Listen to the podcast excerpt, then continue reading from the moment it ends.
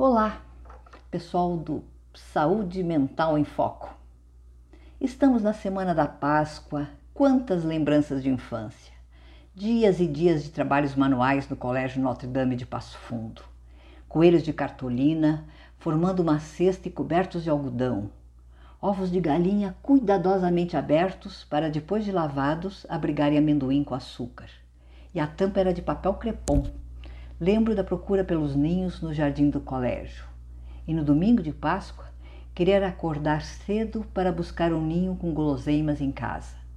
Para mim eram os ovos de açúcar candy, com uma pequena lente que encantava a todos, mostrando uma figurinha decorativa. Lembro até hoje do croque-croque mastigando aquele açúcar.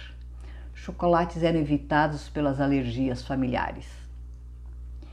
Época de sexta-feira, com peixe na hora do almoço, dias de recolhimento, estátuas e espelhos cobertos, recomendava-se silêncio e tampouco assobiar, músicas praticamente proibidas. Uma mistura de rituais religiosos e folclore com lendas indecifráveis. Coelhos comem cenouras, mas trazem chocolates. Os ovos de galinha trazem amendoim com açúcar. Hoje, Páscoa para mim tem o simbolismo da ressurreição através da lenda da ave fênix. São várias as versões sobre essa ave. Uma lenda surgida no Antigo Egito que contava que a fênix, ao perceber sua morte, construía um ninho com ervas aromáticas para ser incinerada pelos raios do sol. E dessas cinzas renasceria outra ave, com a sua mesma essência.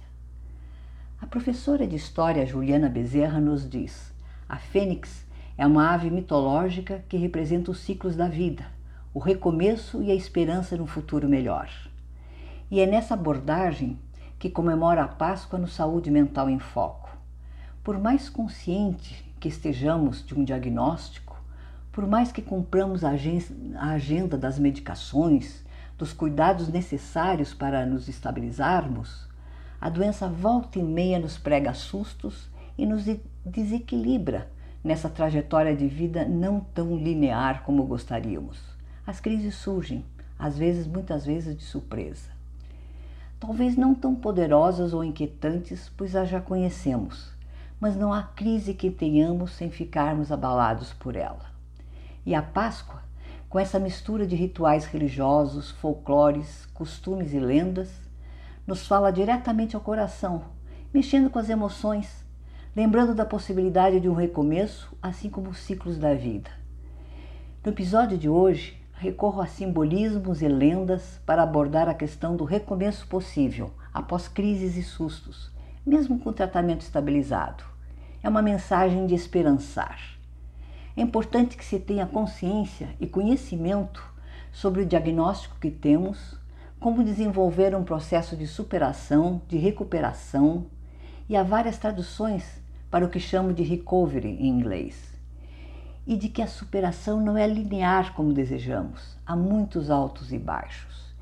E no processo de conhecimento, saber da importância e do papel das associações de saúde mental como agentes de informação e acolhimento. Por isso, o mês de abril todinho dedicado às associações.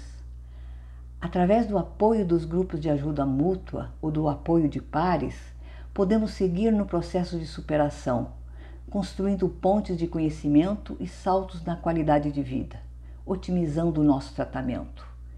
É um recado de feliz Páscoa a todos, um esperançar, com novos recomeços frente aos ciclos que se encerram.